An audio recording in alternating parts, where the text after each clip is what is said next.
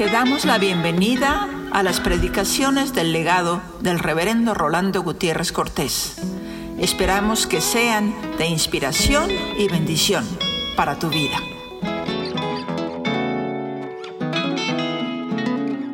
Te damos gracias, Señor, por la dicha de poder compartir en esta hora aquí en tu santuario la oportunidad de adorarte.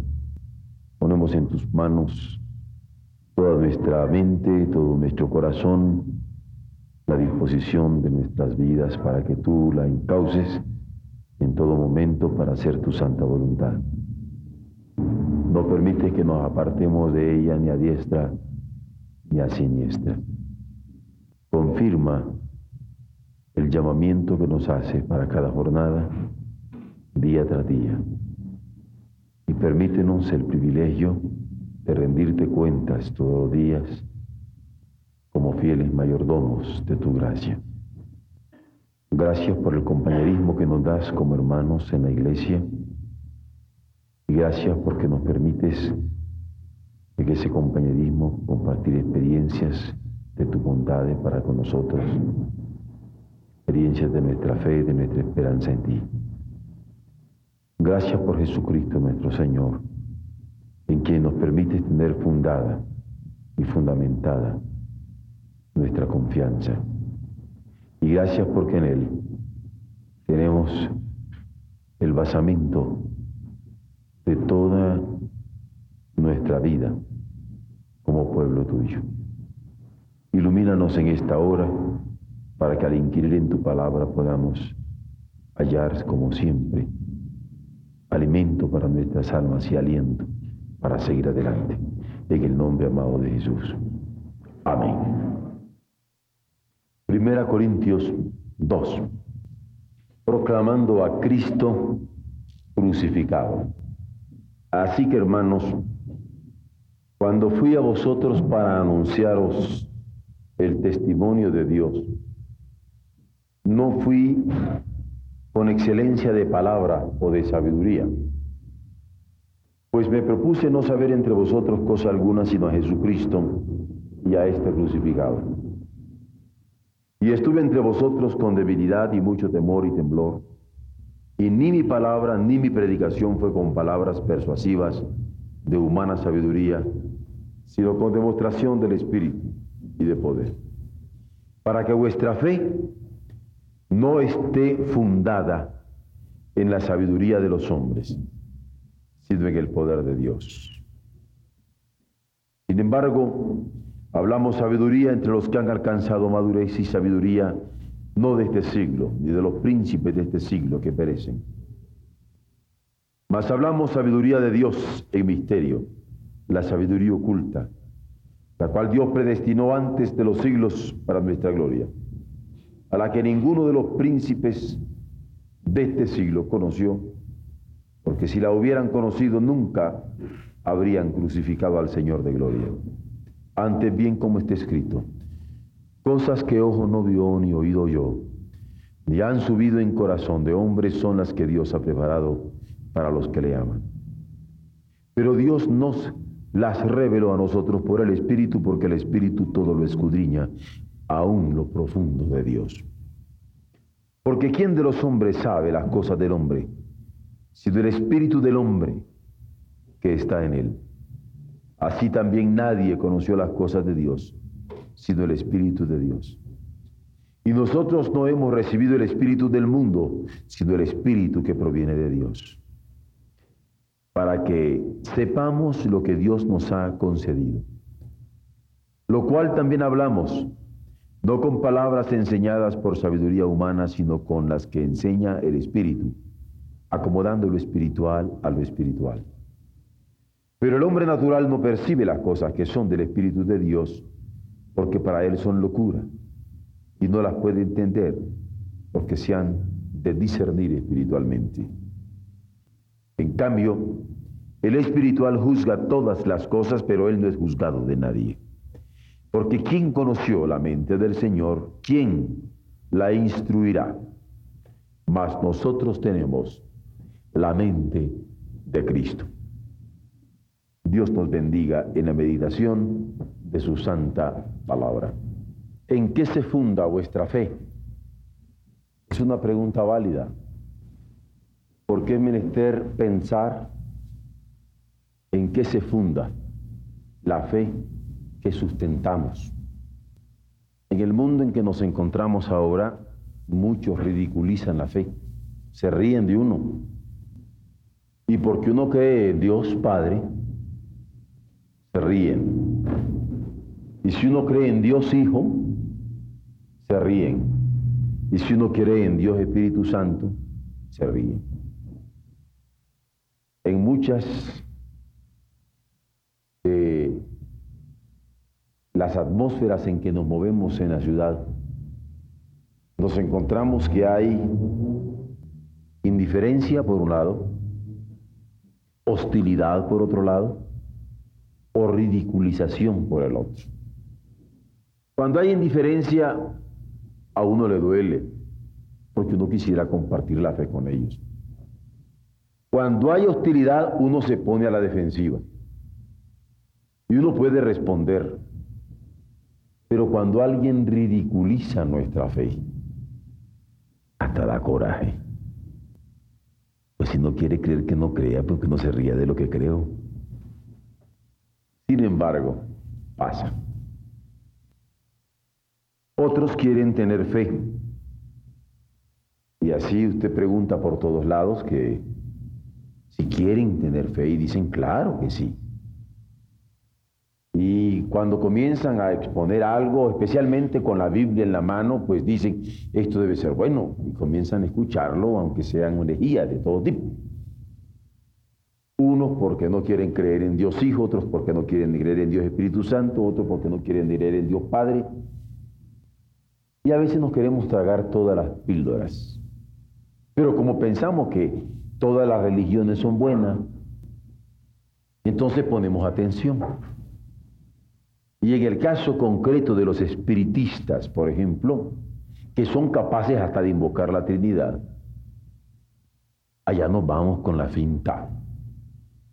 Y no ponemos atención en dónde se basa la fe que nos están poniendo.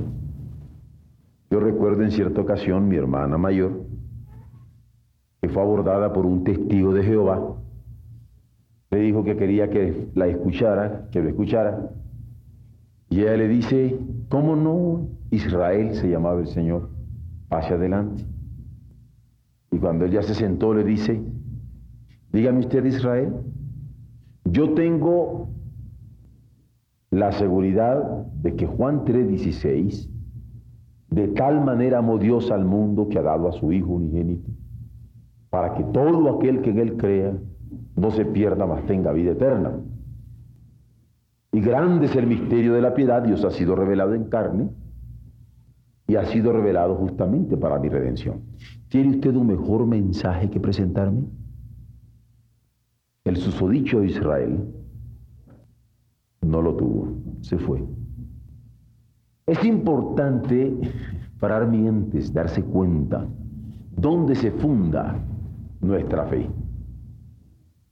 Porque a veces queremos fe, pero no se trata de tener fe en cualquier cosa.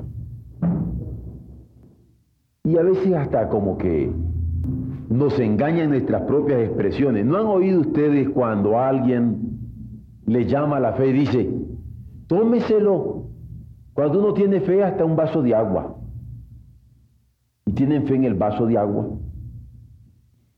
y es importantísimo darse cuenta en quién, no en qué, hemos creído. Pablo lo dice, yo sé en quién he creído, no en qué. El qué es para las cosas, el quién es para la persona de Jesucristo. Yo sé en quién he creído y es poderoso para guardar mi depósito para aquel día. Eso es lo que cuenta. El quién. Jesucristo. A Jesucristo apunta el Padre cuando dice, este es mi Hijo amado, en el cual tengo todas mis complacencias. Es a Jesucristo a quien conduce el Espíritu Santo, porque nadie le puede llamar a Jesús Señor si no es por ese Espíritu y el Cristo se exalta ante nosotros. Es más, Aun si quisieren ustedes ver a quién apuntó María, fue a él. Hacer todo lo que él os dijere.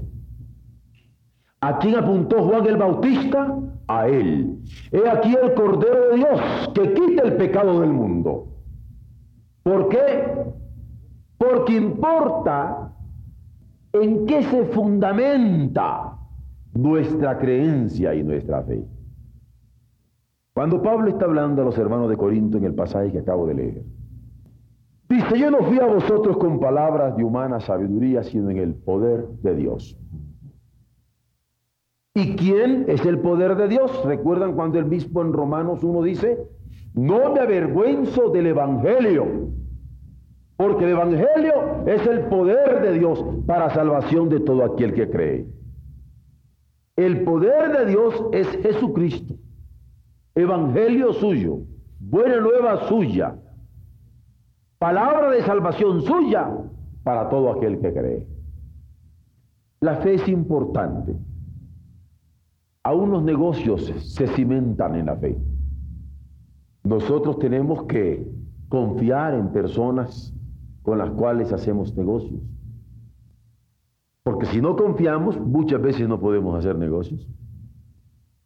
La sociedad entera se basa en un tipo de confianza.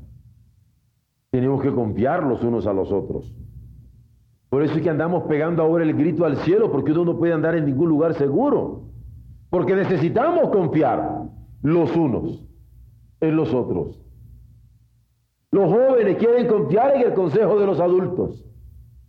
Pero los adultos quieren confiar en que los jóvenes no se aprovechen de su fuerza, de su agilidad o de sus capacidades, aprovechándose de su debilidad, en tanto que adultos. Necesitamos la confianza. Mientras uno más conoce a la esposa, por ejemplo, más confiamos en ella o más desconfiamos de ella. Cuando uno más conoce al esposo, más confiamos en él o más desconfiamos de él. Pero sea la confianza o la desconfianza, van a mediar por el conocimiento que tenemos el uno del otro. Cuanto más conocemos a Dios, más nos percatamos de su fidelidad. Que Él es fiel y que cumple las promesas que ha hecho en nuestro bien. La fe es donde reposa nuestro conocimiento. La fe es donde descansa nuestro conocimiento. ¿No es cierto que nuestros conocimientos los recibimos de los sentidos? ¿Cómo se sentirían ustedes que están viendo que yo soy el pastor? Y de repente alguien le dice, no, no es el pastor, es uno que se parece a él. Aquí en la iglesia hay un hermano con el cual nos parecemos mucho. Claro que él está más guapo que yo, está más joven, el hermano José Luis González. Y le diría, no, no es el pastor, es otro. Alguna vez él ha llegado a la casa y aún mis vecinitos lo confunden y le dicen, pastor. Y como él ya sabe que se parece a mí, le dice, hola hijos. ¿Eh? Pero nosotros conocemos por nuestros sentidos. Y es por nuestros sentidos que nosotros podemos guiarnos. Cuando ustedes vinieron aquí a la sala del santuario en esta noche y se sentaron en estos bancos, ¿se les ocurrió que se les quebraba? No, ¿verdad? Se sentaron tranquilos.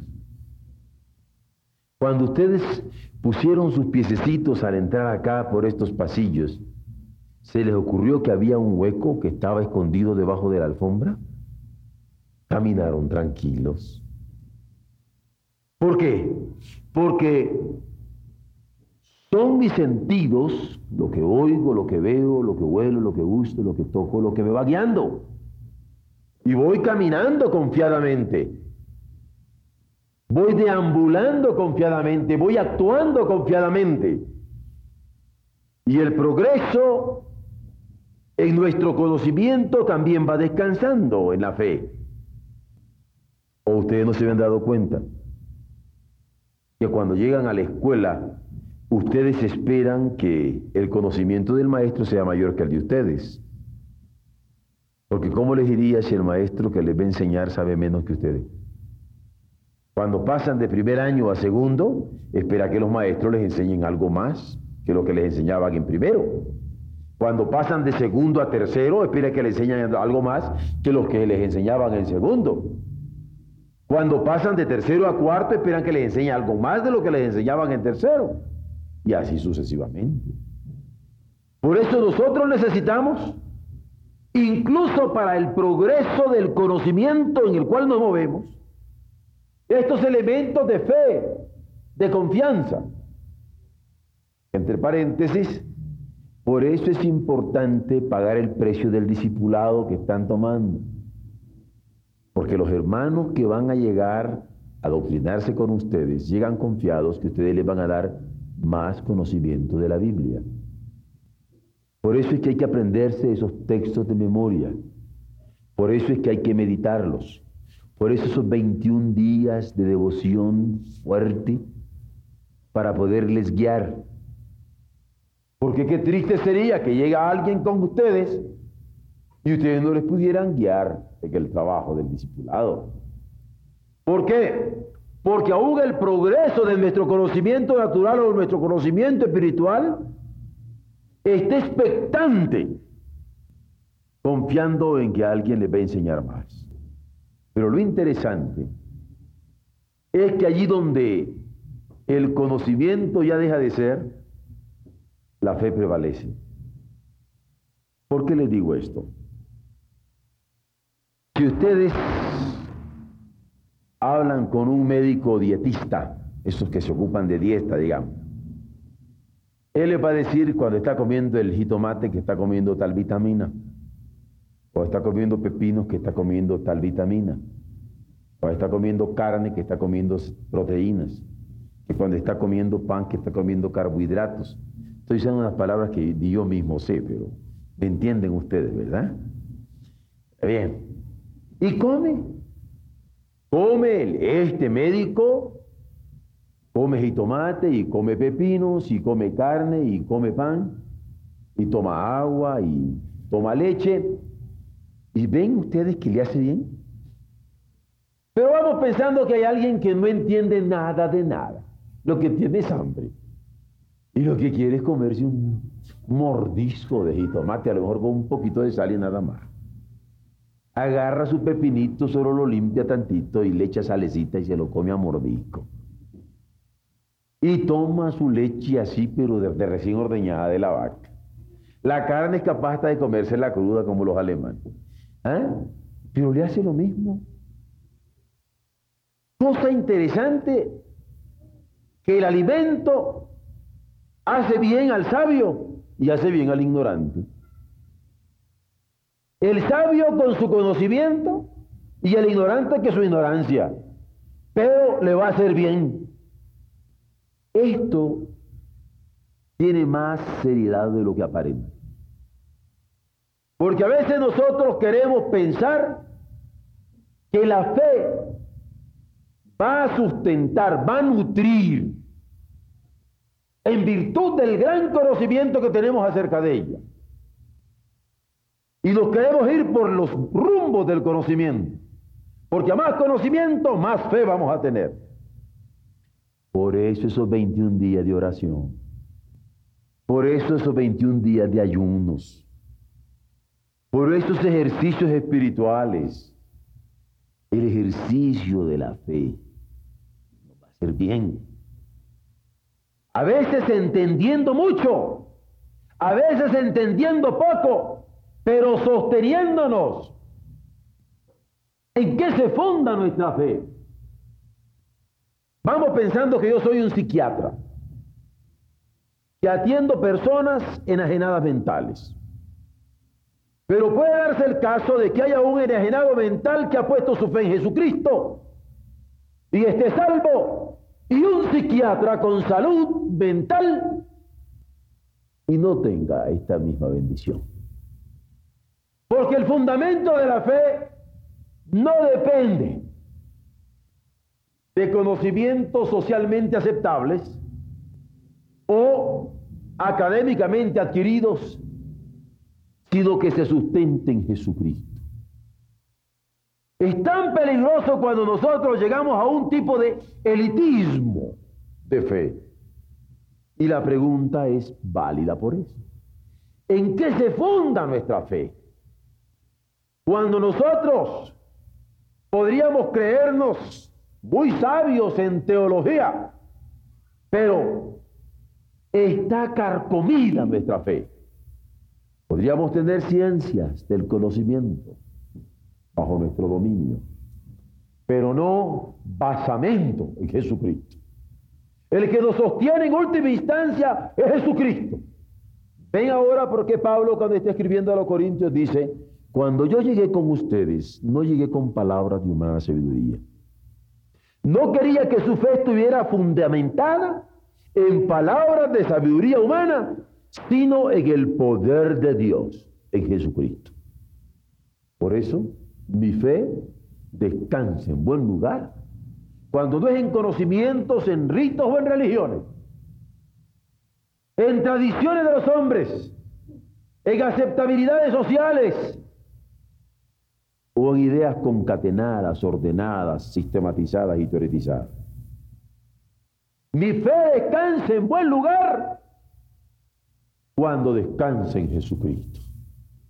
Me basta que Cristo murió y que Él murió por mí.